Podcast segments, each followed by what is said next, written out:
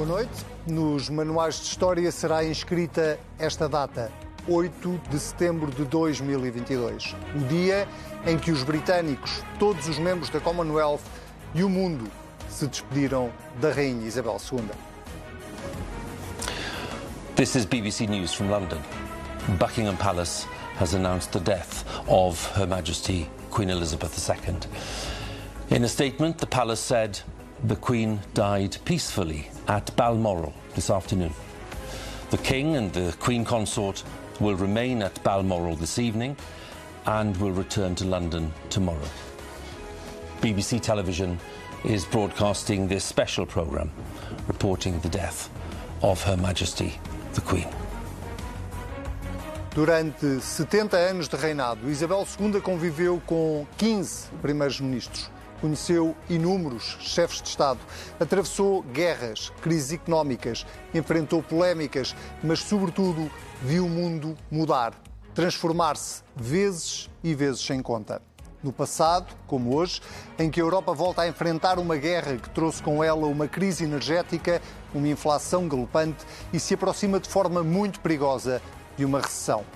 No passado, como agora, em que voltamos a ouvir falar de racionamento, não de comida, mas de energia, em que os juros disparam para tentar controlar a subida dos preços e em que os governos são obrigados a dar dinheiro às famílias para compensar essa subida dos preços. Esta semana não fica na história apenas pela morte de Isabel II. Para a história fica também a maior subida das taxas de juro alguma vez decidida pelo Banco Central Europeu. Over the next several meetings, we expect to raise interest rates further to dampen demand and guard against the risk of a persistent upward shift in inflation expectations. Parece um paradoxo e é de facto. Enquanto os bancos centrais tentam travar o consumo, os governos tentam compensar como podem a perda do poder de compra. António Costa apresentou esta semana oito medidas para ajudar as famílias neste período difícil. E uma delas, a antecipação do pagamento de meia pensão em 2022, está a provocar particular polémica. Não é nenhuma ilusão. As pessoas no próximo mês de outubro vão receber mais 50% do valor da pensão de outubro do que receberiam sem esta medida. Transformar esta inflação deste ano como um impacto permanente na segurança social poria em causa algo que é absolutamente fundamental preservar, que é a sustentabilidade futura da segurança social. Transformações, virar de páginas, mudanças como aquela que o Governo fez este sábado na pasta da saúde. António Costa demorou 10 dias para encontrar um sucessor para Marta Temido e afinal ele estava ali mesmo à mão de semeado dentro do partido. Sejam bem-vindos a mais um Contrapoder. Sérgio Sousa Pinto, Sebastião Bugalho, uh, bem-vindos de volta. Uh, esta semana não temos a Maria João Vilês, mas ela estará de volta em breve. Vou começar contigo, Sérgio, uh, porque esta tarde tomou posse o novo Ministro da Saúde, um homem, um médico, um conhecedor profundo eh, da, do Serviço Nacional de Saúde, mas a pergunta que eu faria, eh, um bocadinho inspirada na, na, na, minha abertura, é exatamente essa. Era preciso 10 dias para encontrar dentro do PS eh, um Ministro da Saúde que há anos que se fala que podia vir a ser Ministro da Saúde. Boa noite, Anselmo. Boa noite, Sebastião. Uh, bom, uh, nas atuais uh, circunstâncias, imagino que não seja fácil encontrar uma pessoa com o perfil certo, a disponibilidade e a vontade de servir numa posição tão difícil como a de Ministro da Saúde.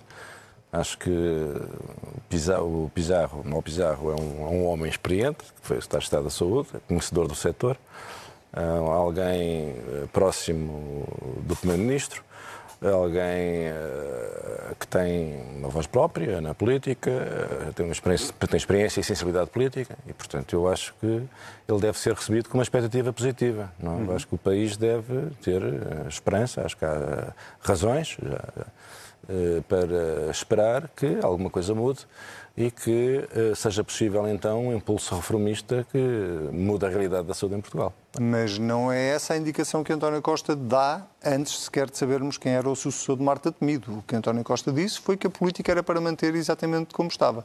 Portanto, uh, como é que as pessoas podem ir à procura dessa esperança e desse espírito reformista que António Costa parece ter matado logo à cabeça? Eh, porque as, as, palavras de António Costa não estão a ser interpretadas politicamente. Uh, o que António Costa quis dizer foi: a ministra foi excelente, a política foi excelente, eu defendia sempre, fui eu que a criei ministra, uh, nunca me distanciei, pelo contrário, sempre sustentei esta solução. Uh, e foi fundamentalmente isso que ele disse. Em relação ao que vai acontecer, uh, nada sabemos. Nada sabemos. É natural que uma coisa vai mudar. António Costa não vai, não vai dizer que as coisas não correram exatamente bem, estando ele tão profundamente e umbilicalmente ligado politicamente à ministra que acabou por ter que sair do governo. Portanto. Eu acho que é assim que as suas palavras devem, devem ser entendidas. Não é possível aqui extrapolar nada sobre o que venha a acontecer no sul em Portugal. Tenho a certeza que Manuel Pizarro tem ideias próprias muito fortes e que. Uh, e tem peso político? E tem peso político, tem peso político. E também a situação na saúde já não se compadece com, com mais uh, uh, ilusões e tentativas de iludir a realidade, porque a situação que o país vive é, na área da saúde é infelizmente testemunhada por eh, a generalidade dos portugueses.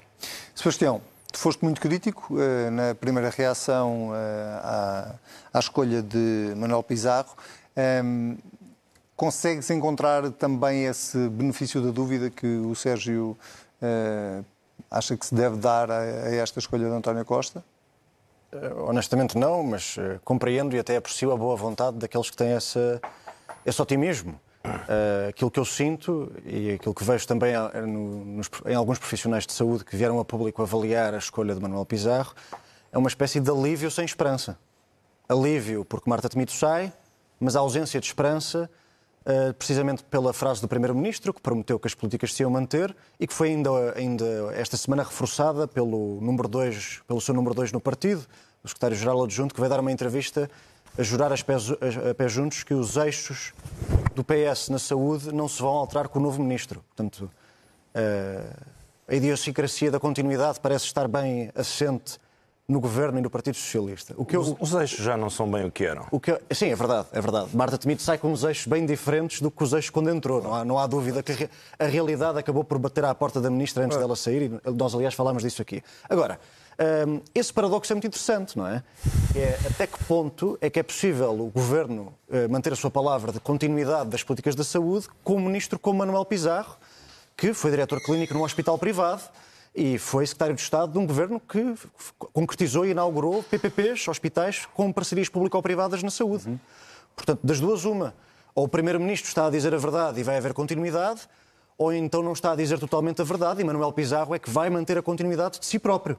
As duas ao mesmo tempo é impossível que aconteçam. Alguém tem que ficar incoerente e, nesta história. Pois, e, e eu, a escolha do, do, novo Ministro da Saúde, por mais que o PS e o Primeiro-Ministro façam por jurar que vai tudo continuar na mesma, que é para tentar manter a dignidade política de Marta Temido e do seu trágico legado na saúde, o que é facto é que se nota um bocadinho que a maioria absoluta neste momento está em marcha atrás. Quer dizer, substituiu-se a gladiadora do SNS, Marta Temido, por um homem que fez PPPs e que é diretor clínico na CUF. Substituiu-se a nacionalização da TAP pela tentativa de a vender até final do ano. Substituiu-se a diabolização dos cortes das pensões para a responsabilidade da sustentabilidade da segurança social. Portanto, pronto, agora a maioria absoluta finalmente tem um objetivo, é a marcha atrás. Selma, o príncipe, o príncipe de Salina, uh, no Leopardo, tem uma frase magnífica que toda a gente conhece, que é, é preciso que algo mude para que tudo fique na mesma. Eu acho que a situação que estamos a ver na saúde é exatamente a oposta. É preciso que algo fique na mesma para que tudo mude. Muito bem. Deixem-me deixem só, para fecharmos este tema, uh, perceber se vocês fizeram a mesma interpretação que eu das palavras do Presidente da República em reação à escolha de Manuel Pizarro.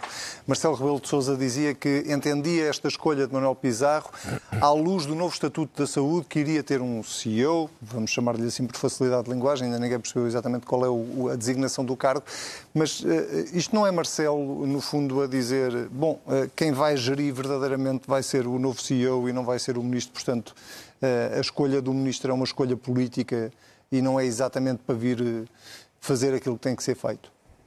Bem, eu acho que um bom princípio em relação ao Presidente da República é eh, comentarmos as observações e as suas intervenções públicas que são feitas não na sua, na, na sua condição de comentador, embora comentador presencial, na é verdade. Portanto, eh, o que nós ouvimos foi a interpretação do comentador presencial. Eu não tenho nada a acrescentar, porque de facto não sei. Uh, julgo que Manuel Pizarro terá uma palavra a dizer na indicação da pessoa que desempenhará funções tão importantes, uh, porque de outro modo uh, ficaria realmente sem grande latitude para prosseguir as políticas que, naturalmente, que ele defende. Que ele defende. Claro. Faz parte das condições mínimas para aceitar um lugar dessa responsabilidade. Alguma, alguma Oferece-te algum comentário a esta posição do Presidente da República? Eu creio que o Presidente vai continuar a tentar ser interventivo e a pressionar e influenciar o rumo da saúde. Eu, pessoalmente, ainda não percebi muito bem para que é que vai servir o CEO na medida em que, se se vai descentralizar a autoridade e o poder de decisão para as administrações regionais e hospitalares, o CEO fica com que poderes, além de existir e de servir de bote expiatório para o Ministro da Saúde? Essa é uma questão que eu acho que é pertinente e que vale a pena discutir. Agora, só para dar uma nota um bocadinho mais otimista depois de, daquele pessimismo todo, eu não tenho dúvida de que Manuel Pizarro, por ter sido colega e amigo de vários, de vários profissionais de saúde bastante respeitados no meio, que conseguirá uma coisa que era essencial, especialmente no tempo de crise que aí vem, que é a pacificação da relação do governo com o setor. O ponto é que isso não chega. O problema de Marta Temido não era só estar incompatibilizada com os bastonários, com os sindicatos, não era só isso. Isso é um, é um bom primeiro passo. Mas, citando algo que tem sido, aliás, bastante dito por gente que sabe, uh, tudo dependerá do Primeiro-Ministro. É, aliás, muito irónico que as pessoas estejam, se tenham dado conta disso ao fim de, de sete anos de governação aquilo, aquela frase do Presidente da República, que é o Primeiro-Ministro muitas vezes é Ministro de todas as pastas. Vamos ver se com Manuel Pizarro na saúde isso se vai manter ou não. Que ele suga tudo. Uh, por falar uh, em uh, Primeiro-Ministro e nas medidas que foram apresentadas esta semana, Sérgio, para oito grandes medidas para, para enfim, ir em auxílio de, de, das famílias, na maior parte dos casos, o Primeiro-Ministro prometeu para as, para as, empresas um segundo pacote, ainda por, por anunciar, mas de todas as medidas, e permito-me começar por aqui, de todas as medidas há uma que está a gerar particular eh, controvérsia, tem a ver com a antecipação do pagamento de meia pensão que seria paga em 2023 e que vai ser paga já em 2022, porque isso obrigará a, a, uma revisão da fórmula de cálculo, uma fórmula de cálculo que foi eh, desenhada por Vieira da Silva, ex-ministro da Segurança Social, e levou praticamente toda a oposição e, e, muitos comentadores, onde eu próprio me incluo, a, a, a, ler esta medida como uma espécie de ato de magia ou ato de ilusionismo do Primeiro-Ministro. Vês a coisa assim? Também achas que uh, isto foi o pretexto perfeito para António Costa poder mexer na fórmula de cálculo das pensões? Bom, eu acho que a primeira coisa que é preciso dizer é que o país uh, não dispõe de recursos para uh, absorver os impactos uh, deste choque externo inflacionário. É? Uhum. E, e, e, isto é preciso dizer com, com, com, clareza. O país não, não, não, não pode absorver, absorver esse impacto. Há países mais prósperos que o nosso, como é o caso da Alemanha, têm outra margem de manobra uh, para pouparem as famílias, as empresas, uh, a este tipo de, de crise. Uh, mas nós não temos essa possibilidade, nós não dispomos desses, desses recursos e está-nos vedado o recurso ao financiamento externo, por razões que são subajamente conhecidas. E, portanto, a questão política que eu julgo que merece ser ponderada é a distribuição dos sacrifícios. Como é que o Estado pode e deve arbitrar a distribuição dos sacrifícios, tendo em conta que uh, dispõe de alguns recursos que servem para mitigar esses, esses impactos, mas não consegue anulá-los. Portanto, como é que nós vamos repartir na sociedade portuguesa, pelos diferentes interesses em, em presença, legítimos, uh, essas, enfim, o peso, o peso associado ao, à, subida, à, à subida dos preços. Uh, Mas essa mensagem política que, não está a passar. Não? Eu, eu, em relação à questão dos, dos pensionistas, uh, desde que essa polémica se instalou, já tivemos ocasião de ouvir declarações públicas no sentido que em 2024 se voltará a revisitar o tema, ou seja, a ver que tipo de uh, mecanismo é que na altura, como é que ele operará por forma a evitar que haja uma, uma, uma, uma perda real de compra uhum. dos dos pensionistas uh, se, se não tivéssemos sido confrontados com esta situação em que estamos todos mergulhados. Uh, mas eu devo dizer que, quando olhamos para o conjunto da sociedade portuguesa, apesar de tudo, uh, os pensionistas são o grupo que, foi, que tem sido mais poupado. Uh, o, o, conjunto das, das, das, das, medidas anunciadas pelo Governo, o grupo que mais protege é o dos pensionistas, e acho bem que assim seja. Chama a atenção para a situação em que estão os trabalhadores em geral que estão no ativo. Na é verdade, que não terão o, o diferencial entre os seus salários atualizados muito abaixo da inflação e a inflação propriamente dita estão numa situação muito mais difícil e precária. E estamos a falar de pessoas num país em que os salários são baixíssimos, nós não estamos propriamente, não podemos ignorar estas realidades. E, portanto, é preciso ter em consideração este, esta justiça, porque as pensões hoje não esqueçamos, no nosso sistema uh, que nós temos de repartição estão a ser financiadas com o esforço, com o esforço contributivo dos atuais trabalhadores uh, que têm que a salários, e têm salários baixos, salários baixos. baixos e têm a expectativa legítima de um dia terem uh, sua pensões dignas. E a isto acresce, uh, são trabalhadores que estão no ativo e são também trabalhadores, evidentemente, mais jovens do que as pessoas que se encontram na situação de aposentadas. Mas deixa-me perguntar-te Também há aqui uma questão de justiça geracional. Certo, de Portanto, o Governo está a lidar com realidades. O problema é que nós habituámos-nos ou viciámos a não lidar com realidades. Cada vez que Mas está mesmo, por- por- porque deixa- deixa-me deixa assinalar aquilo que para mim é uma contradição óbvia. Ah, em junho, ah, ah, numa conferência até da, da CNN, o Primeiro-Ministro disse no, no programa Princípio da Incerteza, com todas as letras, que ah, não, não era preciso mexer na fórmula de cálculo da- da- das pensões, na, na célebre reforma de Vieira da Silva. Já havia guerra, já havia inflação, já, já se estava a preparar eh, o Orçamento do Estado. Portanto, isto foi em junho deste ano, não foi em junho do ano passado. E agora, de repente, ouvimos o Governo falar eh, na sustentabilidade da Segurança Social e na, na necessidade de garantir a sustentabilidade da Segurança Social. Recordando também que, eh, desde que o António Costa é Primeiro-Ministro, o PS recusou sempre que existisse um problema de sustentabilidade na Segurança Social. Sempre. Sim. Eh, sempre que o PSD ou um partido de direita dizia que havia um problema na segurança social, o PS dizia que não havia. E agora, de repente, parece que há. Portanto, nada disto bate certo, ou sou eu que estou a ver mal? Não, eh, às vezes eh, o mesmo fenómeno eh, visto de diferentes ângulos eh, parece ser muito diferente quando é fundamentalmente o mesmo fenómeno. O que é que o Primeiro-Ministro quer dizer? Primeiro-Ministro, nós, nós vivemos num quadro de escalada dos preços e não só de escalada dos preços. Nós vivemos num quadro de imprevisibilidade. Nós não sabemos como é que vamos estar daqui a um ano, nós não sabemos sequer como é que vamos estar daqui a dois ou três meses. Esta é que é a verdade. Nós vivemos num quadro de grande imprevisibilidade. E a subida da inflação, neste momento associada ao mecanismo que estava criado, do ponto de vista do Governo, de acordo com contas que fará, põe em causa a sustentabilidade da Segurança Social. Eu estou convencido, não sendo especialista na matéria, eh, mas procurando informar-me e tendo uma opinião informada, uma opinião eh, eh, assente no estudo de pontos de vista das pessoas mais qualificadas do que eu, de que o problema da segurança social é um problema real. É um problema real. Mas E só apareceu é um agora problema com a real. da É um problema real. Não, o problema podia só ter aparecido agora, porque com uma inflação de 7%, ou 8%, ou 9% e atualizações automáticas nesta ordem de grandeza, se nós aplicássemos eh, na- neste- nesta nova realidade re- uma lei que foi pensada para outra realidade, nós estávamos, por simplesmente, a satisfazer as- integralmente as expectativas dos, dos pensionistas à custa das expectativas de outros setores sociais que também que ser- têm que ser tidos em conta. Esta- nós temos que conviver com as realidades como elas são.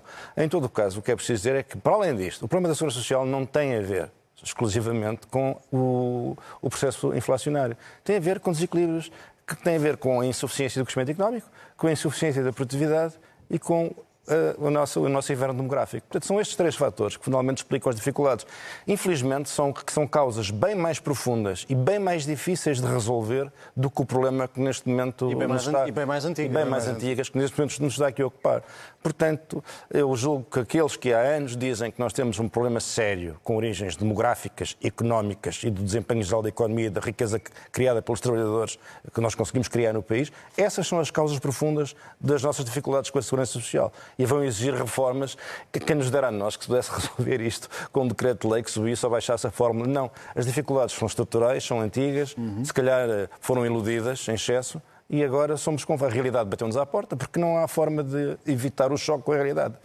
Sebastião, eh, houve aqui de facto um ato, houve do ponto de vista político e de comunicação das medidas, nomeadamente esta da- da- das pensões, houve uma tentativa de, desculpa a expressão, dourar a pílula inicialmente para depois o Governo ter que vir assumir que provavelmente há um problema de sustentabilidade e que é preciso fazer uma reforma na Segurança Social eventualmente. Sim, isso foi um erro. Podiam ter dito a verdade. Era dizer a verdade, dizer a verdade ao maior partido da oposição, dizer a verdade à consultação social, dizer a verdade aos pensionistas, que são grande parte do eleitorado do PS neste momento, mas escolheu-se tentar mentir e a seguir ser apanhado. Portanto, do ponto de vista político, foi uma tragédia. Agora, só umas, umas breves notas sobre algo que o Sérgio Sousa Pinto disse e que as tuas perguntas também intuem.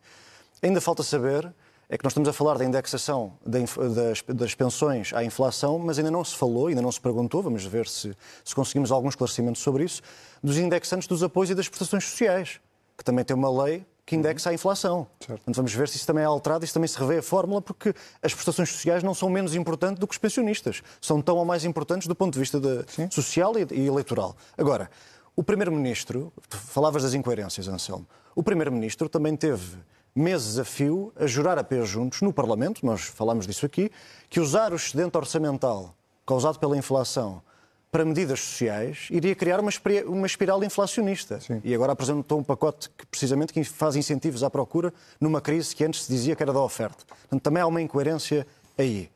Eh, é verdade o que o Sérgio Sousa Pinto diz, os pensionistas são um grupo mais protegido do, do ponto de vista do poder de compra neste pacote de medidas para o próximo ano. 2024 é uma incógnita, em particular para eles.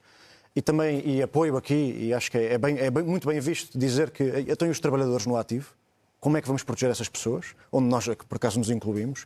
Mas eu acho que, do ponto de vista político, há aqui um sintoma mais profundo e que vale a pena dizer. É muito duro. Acho que ninguém me pode acusar de não, ten não tentar ser justo neste programa com o Governo e com o Partido Socialista e com a sua maioria absoluta. Tenho tentado ser justo e imparcial, mas tenho que dizer aqui uma coisa. Se há coisa que ficou demonstrada esta semana é que o governo já não consegue fazer política sem mentir. Já não consegue. Porque está numa encruzilhada entre mentiras, porque das duas, uma.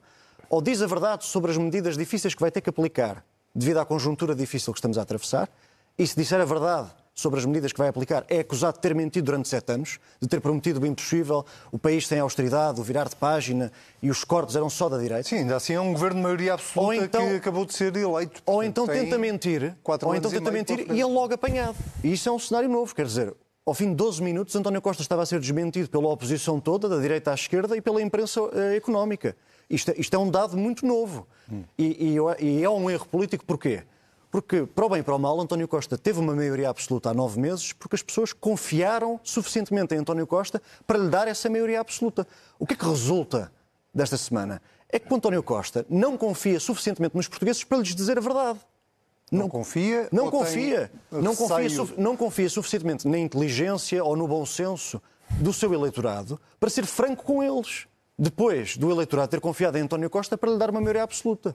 Isso também é um dado importante. O, o, Sebastião está a referir-se a um fenómeno que é um, algo bastante típico do, do, nosso tempo, da nossa época, que é esta coisa das, das narrativas. As narrativas uh, em competição, não é verdade?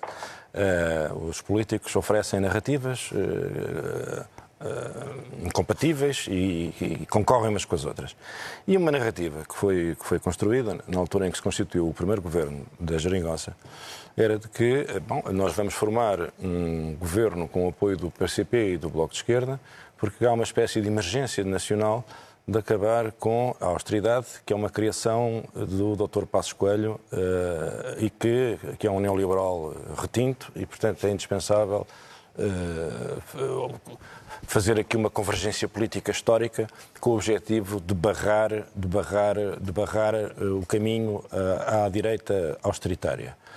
Depois as dificuldades ocorrem eh, não, porque, não que o Dr. Passos Coelho não seja, não seja um homem de formação neoliberal, ou pelo menos muito distinta da minha, na maneira como entendo o funcionamento da economia e certamente do Partido Socialista em geral, mas a verdade é que quando se vive em momentos difíceis, quando as crises batem à porta e é a altura de apertar o cinto, porque contra a realidade não há argumentos, nesses momentos torna-se difícil fazer a pedagogia dos sacrifícios, porque agora não é possível fazer devoluções. E também não é boa ideia tentar fingir que se está sempre a fazer devoluções quando as condições não o consentem. Portanto, o... achas que há aqui algum. É, é, preciso explicar o seguinte: nós temos. A... Achas que há aqui, desculpa interromper-te, achas que uh, há da parte de, de, António Costa e do, do PS uh, uh, o receio de, de, para além da incoerência, o receio de começar a ser comparado com aquilo que. ou, ou levar o selo que Passos Coelho levou, que era Maria Luísa Alquerque queria cortar 600 milhões na, na, nas pensões e até hoje o PS ainda fala disso. Passos Coelho e agora querem cortar mil milhões. Pronto. Achas que aqui o tema, de facto, é da narrativa é, é para não perder um eleitorado que o PS tem como seu? O problema é que isso já não é possível, Anselmo. É que, é que mesmo que tentem fazer isso, mesmo que tentem dourar a pílula, como tu dizias, já estão já são imediatamente desmentidos. Quer dizer, não vale a pena, é o que o Sérgio também está a dizer, não vale a pena fingir que é possível fazer diferente, que é possível não ser responsável do ponto de vista orçamental diante de uma realidade que é uma crise.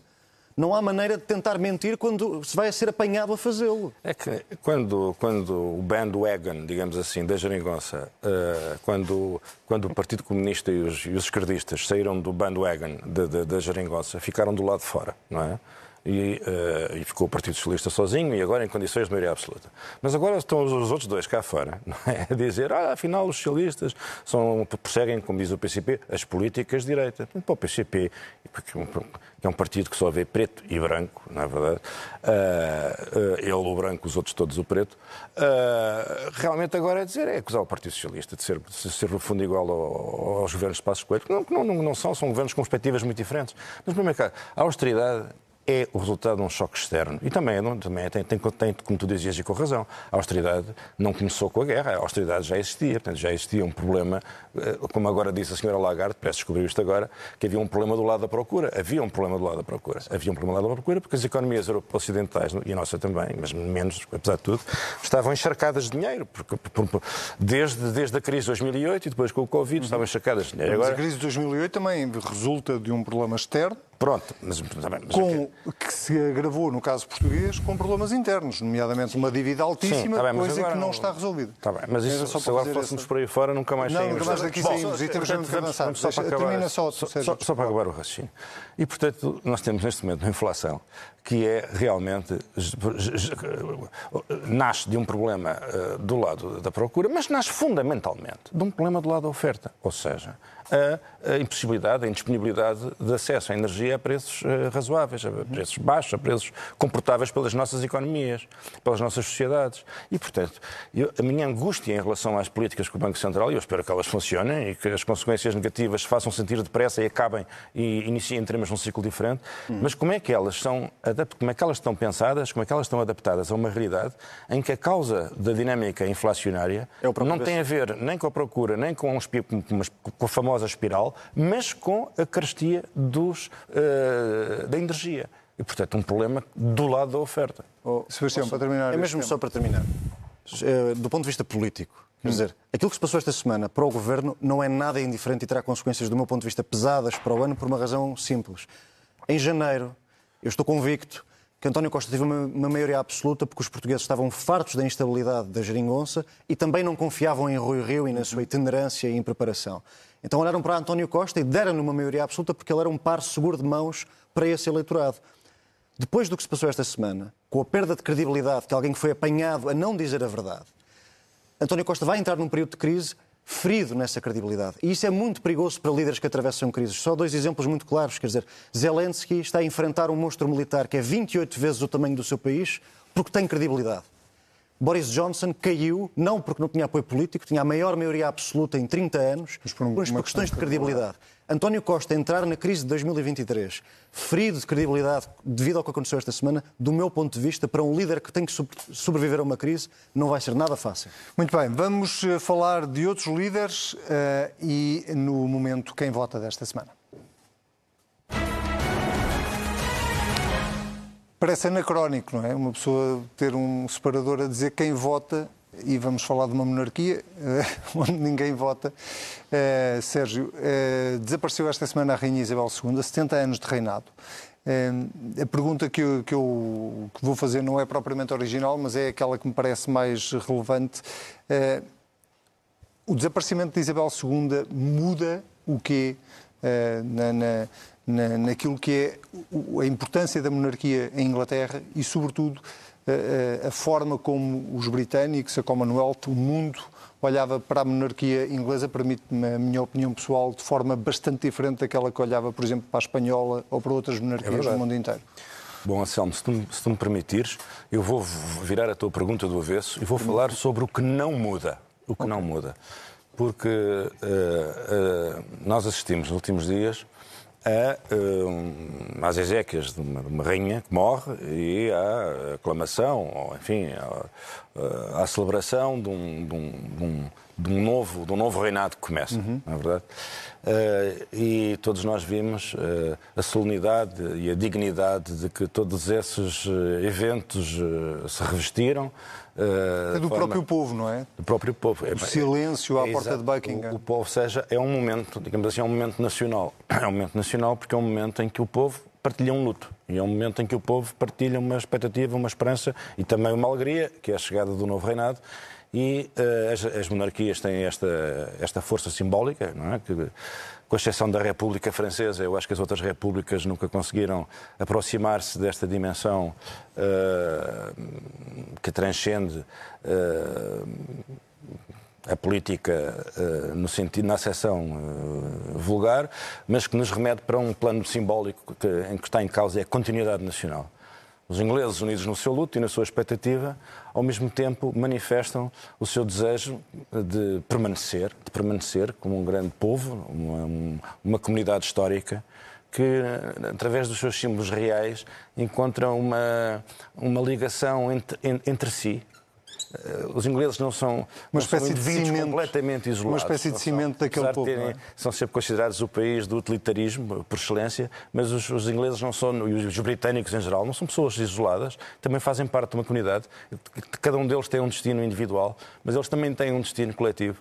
E nestes momentos em que se sente um país inteiro, uma nação, a celebrar de forma eh, sóbria e digna um acontecimento como este, que também assinala a morte e assinala a continuidade, por isso é que eu dizia o que não muda, também se percebe outro vínculo, que é o vínculo dos que cá estão com aqueles que já partiram e o vínculo dos que cá estão com os que ainda não nasceram. E essa é uma, é uma das. Eu digo isto com toda a tranquilidade, porque eu sou absolutamente uh, republicano. Eh, eh, mas também não sou republicano por uma questão de princípio, o que significa que se tivesse nascido em Inglaterra, muito provavelmente seria monárquico. Em Portugal eu sou um republicano, mas acho que de facto essa, essa, essa é uma das forças da, da, da, dos temas da, forma de governo eh, monárquica, que é de uh, criar estes momentos de comunhão nacional e de sentimento de facto de um povo que se respeita a si próprio, confiante em si próprio, que se orgulha do seu passado e que acha que tem um destino coletivo à sua frente. Então, mas deixa-me voltar àquilo que pode mudar. É, há vários membros da, da, chamado Reino Unido, da Commonwealth, é, vários países, pelo menos um em particular, já, já a Escócia, há também a Austrália, onde há vários movimentos é, pró-republicanos. a partida, Isabel II, de alguma forma, foi sendo o garante de que esses movimentos não conseguiam ganhar mais expressão, ou tu não associas uma coisa à outra? Pondo de outra forma, o desaparecimento de Isabel II e o subido ao trono do rei Carlos III uh, uh, pode, pode dar força a esses movimentos pró-republicanos?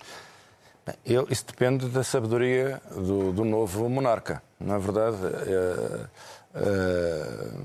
nós temos hoje na Europa, e, e, o rei da Inglaterra sabem muito bem, uma série de monarquias que são quase.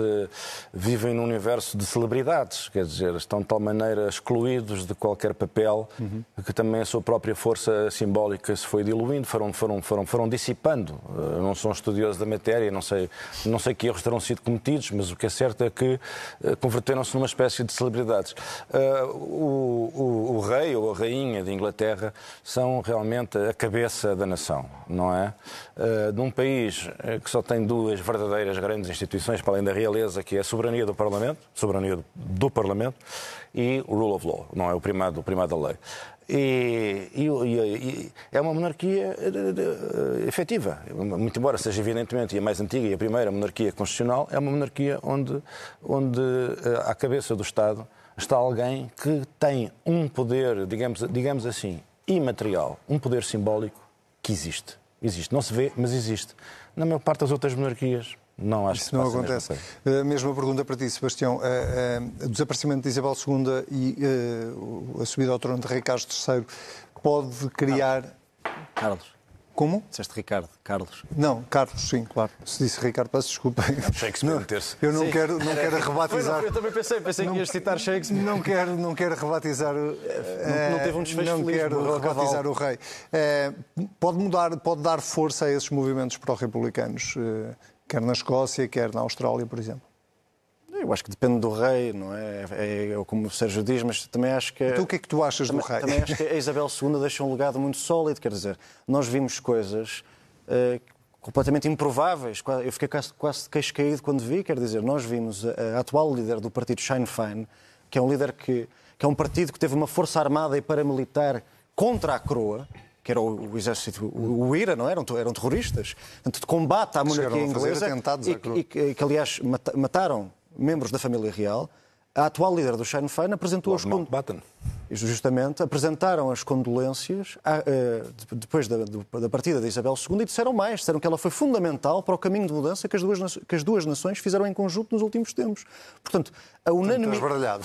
Não, não é, não é nada disso. É a unanimidade do legado de Isabel II, sem dúvida, que é um bom ponto de partida para Carlos III. Evidentemente que o futuro a Deus pertence. Que a Isabel, Eu já vou- Isabel II vou- falava pouco e, falando pouco, talvez tenha, teve certamente um papel mais importante, difícil de medir em palavras.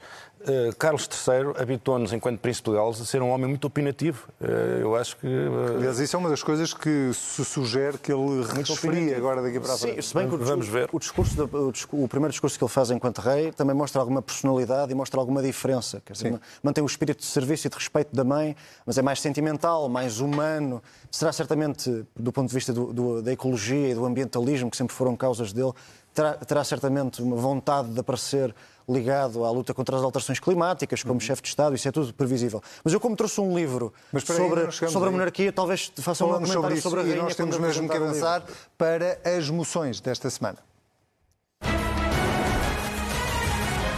Neste caso, não são moções no plural, é só uma moção, Sebastião, eh, que é a tua, e é uma moção de quê e para quem? Bem, é uma, pode-se dizer que é uma moção de censura ao papel que o MPLA teve em todo este processo eleitoral em Angola, mas também é uma moção de confiança eh, a, uma, a uma pessoa que manifestamente não conheço e que não conhecia até, até, até esta semana, que é a juíza que teve a coragem de votar vencido, uma juíza do Tribunal Constitucional angolano, que teve a coragem de votar vencido contra todos os outros juízes do Tribunal Constitucional de Angola sobre o pedido de requerimento eh, eleitoral, que nem sequer foi feito pela UNITA, foi feito pelo partido E deixou-o claro da oposição Casa Sé. Lendo o acórdão do Tribunal Constitucional eh, e lendo o voto de vencido da, da senhora juíza Neto, que aqui cumprimento e que, e que aplaudo, ela diz uma coisa muito simples, muito inteligente, juridicamente e até politicamente muito subtil, que é eu não posso avaliar algo que nunca vi.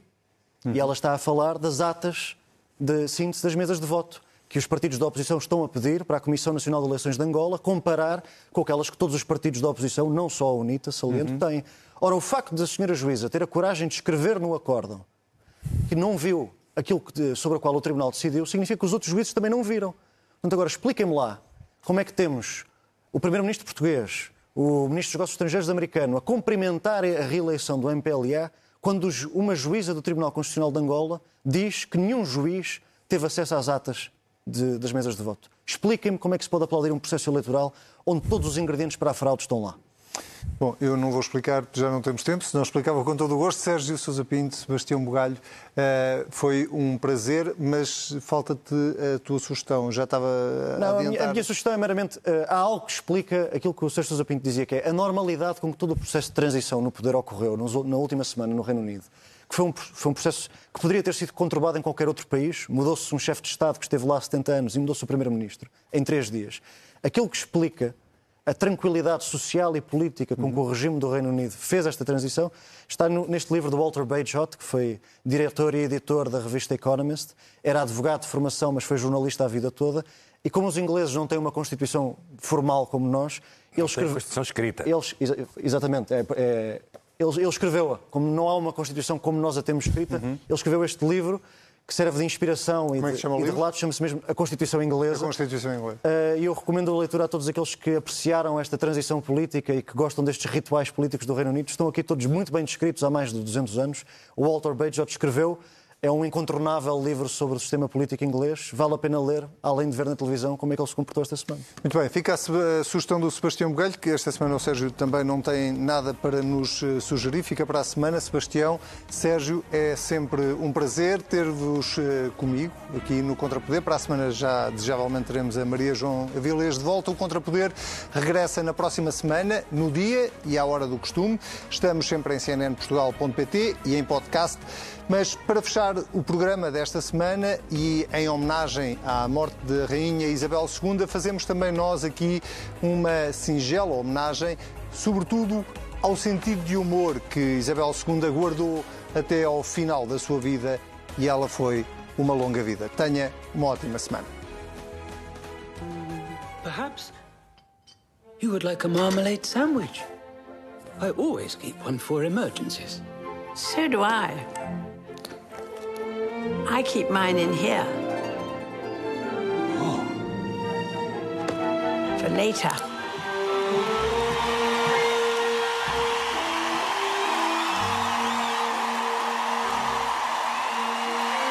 The party is about to start, Your Majesty. Happy Jubilee, ma'am. And thank you for everything. That's very kind.